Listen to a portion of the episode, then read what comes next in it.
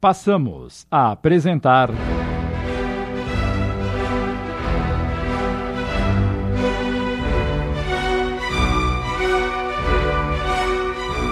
Corações em Conflito. Obra de Leon Tolstói, psicografada por Célia Xavier de Camargo. Adaptação de Sidney Carbone.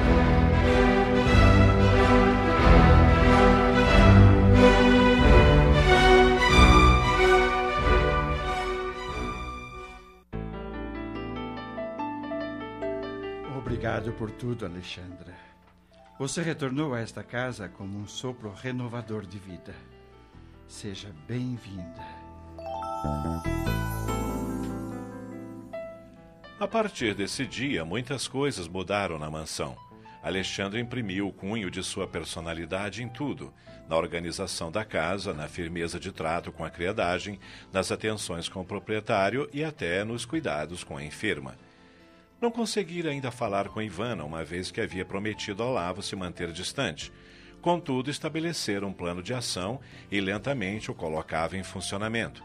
Fazia questão absoluta de preparar pessoalmente a bandeja que era levada aos aposentos de Ivana com a refeição. Rose, a quem estava afeto esse encargo, aceitou a ajuda com satisfação, pois assim não precisaria deixar a querida doente por um minuto sequer. Dessa forma, Alexandre esmerava-se nos cuidados com a alimentação de Ivana, preparando-lhe os pratos preferidos, acompanhados sempre de uma flor. Com isso, demonstrava o carinho que tinha por ela. Esta, que mal tocava nos alimentos e ainda obrigava a Rose a prová-los para certificar-se de que não estavam envenenados, notou a diferença e passou a se alimentar melhor. Quando, em momentos de lucidez, perguntava a Rose quem estava cozinhando, a vigilante enfermeira respondia sempre de forma evasiva: É uma nova criada. Foi contratada depois que passei a cuidar de você. Pois gostaria de conhecê-la. É exímia cozinheira. Além disso, acho que posso confiar nela. Jamais tentou me envenenar. Com o passar dos dias e em virtude de uma melhor alimentação, a doente foi se fortalecendo organicamente.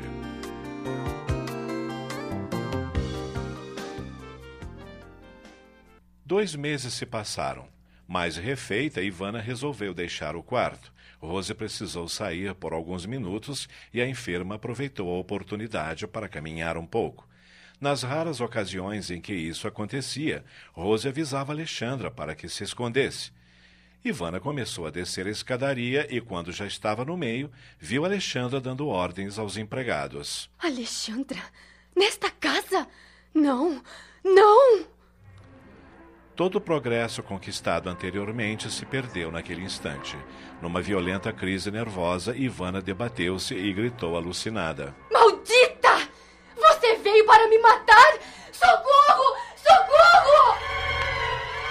Alexandra voltou-se para a escada e ficou estática. Os criados acorreram e, com dificuldade, levaram Ivana de volta aos seus aposentos, entre gritos e pedidos de socorro. Eles querem me matar! Olavo e Alexandra querem acabar com a minha vida! Socorro! Socorro! Após algum tempo, Rose conseguiu tranquilizá-la, ministrando-lhe as gotas calmantes. Ao entardecer, quando Olavo chegou em casa, encontrou Alexandra pálida e desfeita, aguardando-o. Mal ele entrou e ela abordou interrogativamente. Ivana teve uma crise, Barini. O que está acontecendo com ela? Ficou aterrorizada ao me ver e disse coisas horríveis. O que estão me escondendo? Empalidecendo de susto, Olavo respondeu, suspirando. Você tem razão, Alexandra. Devo-lhe algumas explicações. Sente-se e ouça. E, com gravidade, ele a coloca a par dos acontecimentos, concluindo lamentoso. Não imagino o sofrimento que tenho passado desde que Ivana começou a ter as crises de ciúmes que culminaram com o desequilíbrio mental.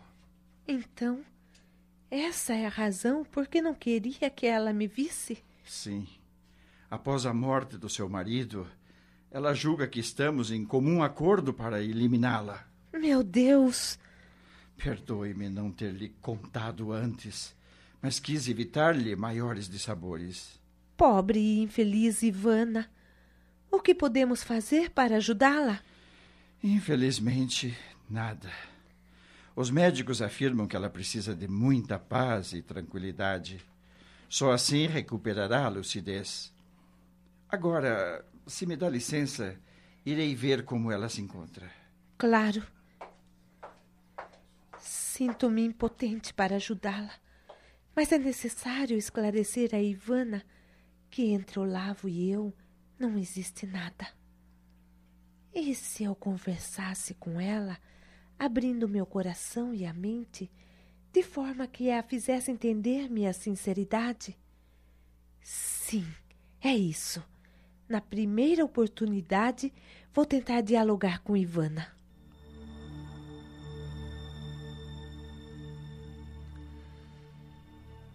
No dia seguinte, Alexandra levantou-se muito cedo para assumir suas tarefas na administração da casa.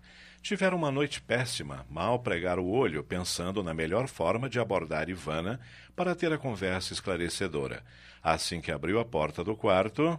Meu Deus! Meu Deus! Ouvi um grito lamentoso que ecoou em todas as dependências. É Rose! O que terá acontecido? Imediatamente, alguns criados surgiram no corredor, inclusive Olavo. Deve ter acontecido alguma coisa com Ivana. E correram para os aposentos da enferma, inclusive Alexandra. Encontraram a velha criada aos prantos. Meu Deus, meu Deus. O que aconteceu, Rose? Ivana, Ivana desapareceu. Tem certeza do que está dizendo? Sim. Quando acordei agora de manhã, descobri que ela não estava no leito. Procurei-a por toda a mansão, no jardim, nos pátios e nem sombra dela. Você não lhe ministrou calmante ontem, antes dela dormir? Sim, sim, como faço todas as noites. Então, como ela pode ter saído do quarto? Não sei, Barine, não sei. Vai ver o calmante não está fazendo mais efeito. Ah, meu Deus, meu Deus, onde terá se metido aquela menina? Rose lançava-se no chão, puxando os cabelos, tal o seu estado de desespero. Eu sou a culpada. Não devia ter dormido, não devia ter dormido. Acalme-se, Rose. Você não pode passar as noites acordada, ou também acabará doente. Mas eu sou responsável por ela. O Barini me deu essa incumbência e eu falhei, eu falhei.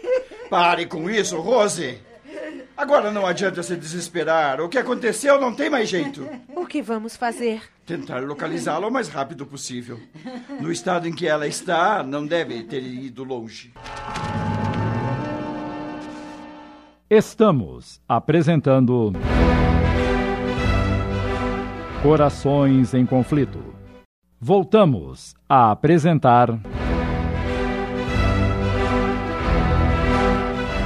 Corações em Conflito. Adaptação de Sidney Carbone.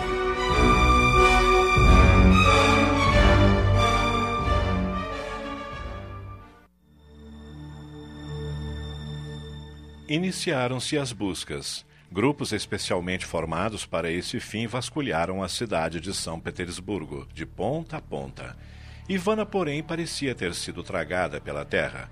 Olavo chegou a oferecer recompensas a quem a encontrasse e a trouxesse sã e salva. Tudo em vão. Após dois meses, percebendo a inutilidade de tudo, as buscas foram interrompidas. Entretanto, ficava a interrogação no íntimo de cada um. Onde estará Ivana? O que terá acontecido com a minha menina? Como tão frágil e indefesa, sem amigos e sem recursos, conseguiu desaparecer sem deixar rastros?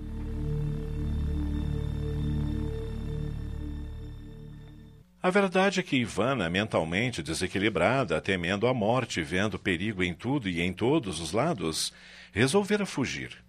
De forma sorrateira, aproveitando o cochilo de Rose, saiu de mansinho demandando a rua. Utilizou uma pequena passagem escondida entre as folhagens do fundo do jardim para evitar os seguranças que vigiavam à frente da mansão. Assim, sem ser vista, conseguiu sair numa rua lateral. Percorreu muitas quadras e, desacostumada a exercícios físicos, logo se cansou. Estava numa rua estreita e pobre de um bairro que não conhecia. Como estava exausta, deixou-se cair no chão, escorregando pela parede de uma moradia singela e adormeceu.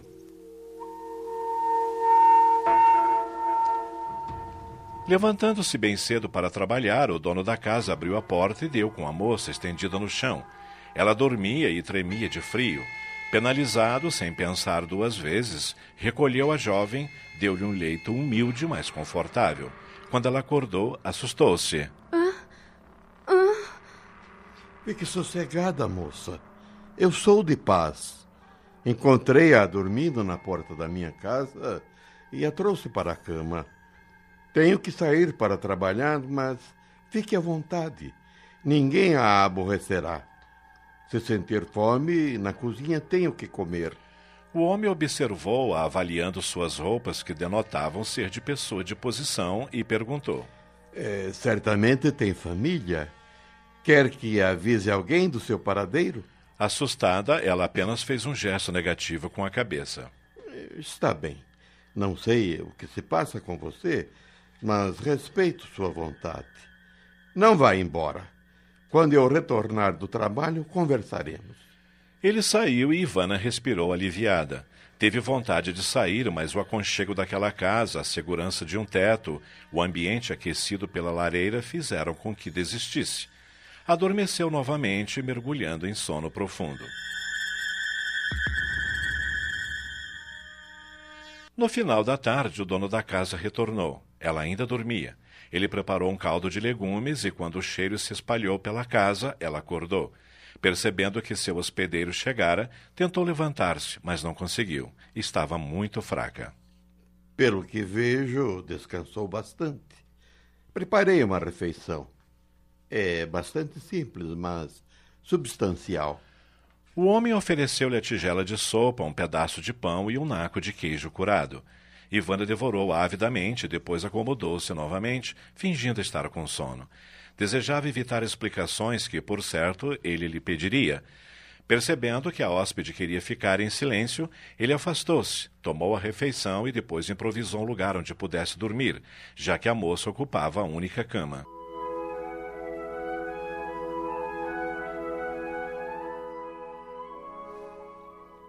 No dia seguinte também não conseguiu conversar com a hóspede. Ela claramente se esquivava de qualquer explicação. Contudo, as coisas não poderiam ficar do jeito que estavam. No terceiro dia, o homem não foi trabalhar. Quando Ivana acordou, dirigiu-se a ela nesses termos: Está aqui sob o meu teto há dois dias e ainda nem sei o seu nome. Eu me chamo Romã. E você? Constrangida, ela murmurou: isso não importa. Eh, tudo bem. Olha, eu gostaria de lhe ajudar, mas vejo que não confia em mim. Por um momento ele parou de falar, analisando-a detidamente. Depois prosseguiu, frisando bem as palavras. É, estão à procura de uma mulher por toda a cidade. O marido ofereceu até uma poupuda recompensa para quem a encontrar. Por piedade, proteja-me. Desejam matar-me, por isso fugi de casa. Ah, assim está melhor. Conte-me o que está acontecendo, moça.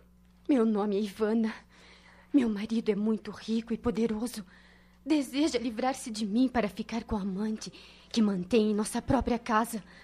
Não suportando mais e temendo pela minha vida, aproveitei a distração da minha carcereira, pois era mantida como prisioneira, e me evadi durante a noite. E por que não avisou as autoridades? Bem se vê que não conhece meu esposo. Ele usaria de sua influência para prejudicar-me. Ninguém acreditaria em mim. Seria minha palavra contra a dele. É, sendo assim, você não pode permanecer aqui. Não tardariam em lhe encontrar. O que deseja fazer? Não sei. Não sei. Saí de casa com as roupas do corpo, sem dinheiro.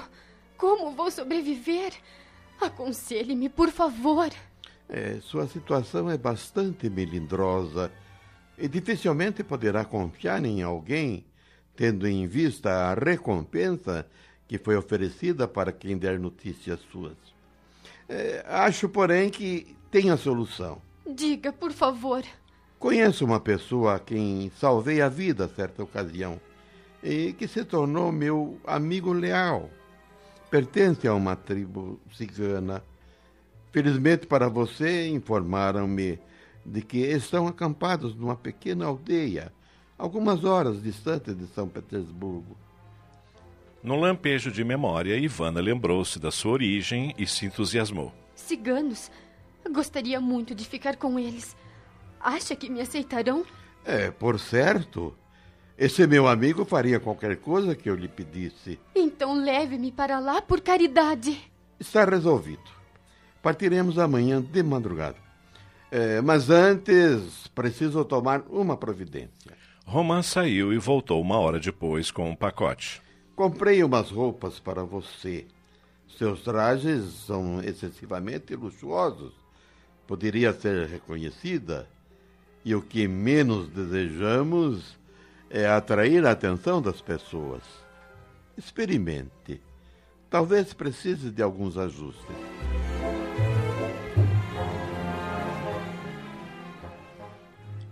No dia seguinte, logo às primeiras horas da manhã, estavam preparados para a partida. Ivana, vestida com simplicidade e usando um manto sobre a cabeça, nem de longe lembrava a dama tão procurada. Romã havia alugado dois cavalos e, devagar, para não chamar atenção, deixaram a cidade. Quase duas horas depois. Graças a Nossa Senhora de Kazan, atravessamos a cidade sem nenhum problema. Agora é seguir em frente. Antes da metade do dia estaremos com os ciganos. Só espero que eles não tenham levantado acampamento. Muitas horas mais tarde, com o sol a pino, depois de uma curva da estrada, avistaram ao longe os carroções em círculo. Estendendo o braço, Romã apontou satisfeito. Vê! Estamos chegando! A visão do acampamento cigano despertou em Ivana estranhas sensações. Era como o retorno ao lar depois de longa ausência. Uma onda de emoções dominou-lhe o íntimo. Era um misto de tristeza e saudade, de repulsa e de atração, de insegurança e de aconchego. Sentimentos muito fortes que lhe colocaram o coração em polvorosa à medida que se aproximavam. Conforme a distância diminuía, permitindo divisar com mais nitidez os carroções, o movimento das pessoas, a fogueira acesa, onde um caldeirão fumegava, Ivana sentia que tudo aquilo lhe era muito familiar.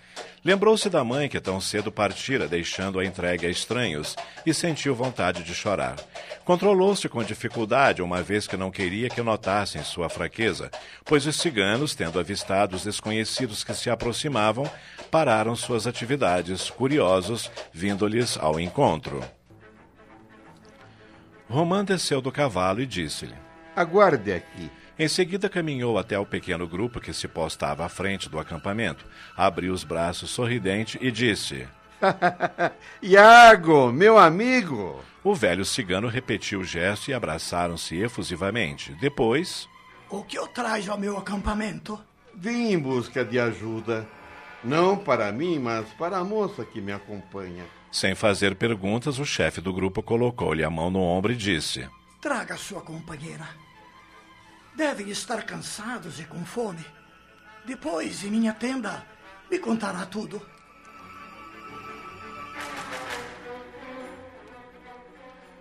Mais tarde, já refeitos da viagem, Romã explicou a Iago a situação de sua companheira, cuja vida corria perigo. Condoído com a sorte da jovem mulher. Fique descansado, amigo.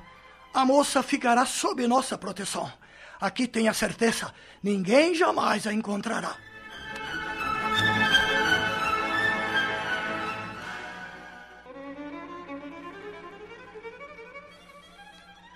Com o passar dos dias, Ivana vai se adaptando à nova vida, com algumas dificuldades, entretanto. Não obstante sua origem cigana, crescera na mansão, tivera educação esmerada, convivera com pessoas nobres e distintas, frequentara os melhores salões da corte imperial. Agora, a simplicidade da vida ao ar livre, os hábitos ciganos, rudes e grosseiros, a falta de conforto, a alimentação frugal, faziam com que lamentasse sua desdita, aumentando seu rancor para com aqueles que, segundo seu ponto de vista, a teriam prejudicado. Certo dia estava sentada à porta da carroça que lhe servia de morada, quando se aproximou uma velha cigana. Acomodou-se a seu lado, fumando um cachimbo. Ivana intrigou-se. Deseja alguma coisa? A mulher nada respondeu. Ivana então passou a observá-la. Viu que suas roupas amplas e coloridas estavam sujas e gastas. No pescoço, os colares de muitas voltas cobriam parte do peito, que surgia enrugado pela idade. Nos braços, as pulseiras tilintavam à medida que levava o cachimbo à boca, com mãos encardidas, unhas enormes e pretas de sujeira. Os cabelos longos e encebados, embranquecidos pelo tempo, eram amarrados com o um lenço que lhe caía sobre os ombros. Os pés, escondidos sob as amplas vestes, com certeza estariam tão imundos quanto o resto. Apesar da repulsa que aquela visão lhe causava, ao mesmo tempo sentia que lhe era muito familiar. Intimamente não pôde evitar a comparação com as outras pessoas com as quais convivera até então, sempre limpas, distintas e elegantes. Notando que era observada, mas sem encará-la, a cigana disse com voz rouca e abafada: Por que me observa tanto? Julga porventura que é melhor do que nós?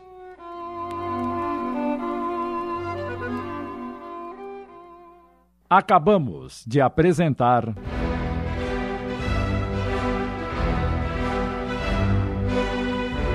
Corações em Conflito. Obra de Leon Tolstói, psicografada por Célia Xavier de Camargo em 20 capítulos. Adaptação de Sidney Carbone.